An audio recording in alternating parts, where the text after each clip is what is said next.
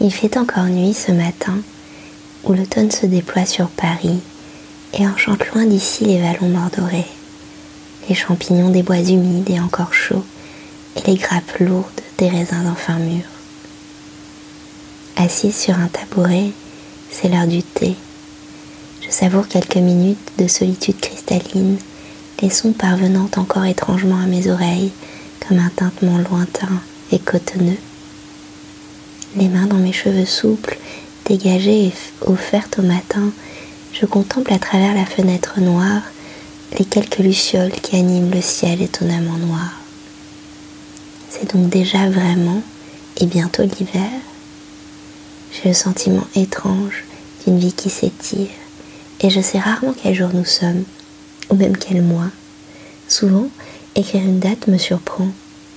Déjà le 27 octobre j'avais la sensation d'être le 6 septembre. Je remplis machinalement un agenda sans apercevoir les jours qui déboulent à ma porte.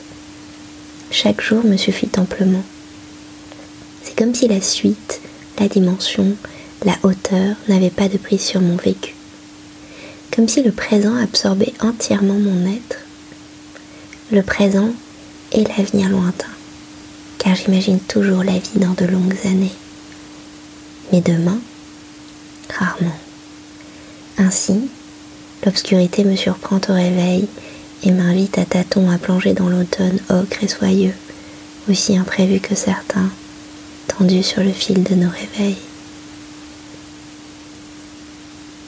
Bonne journée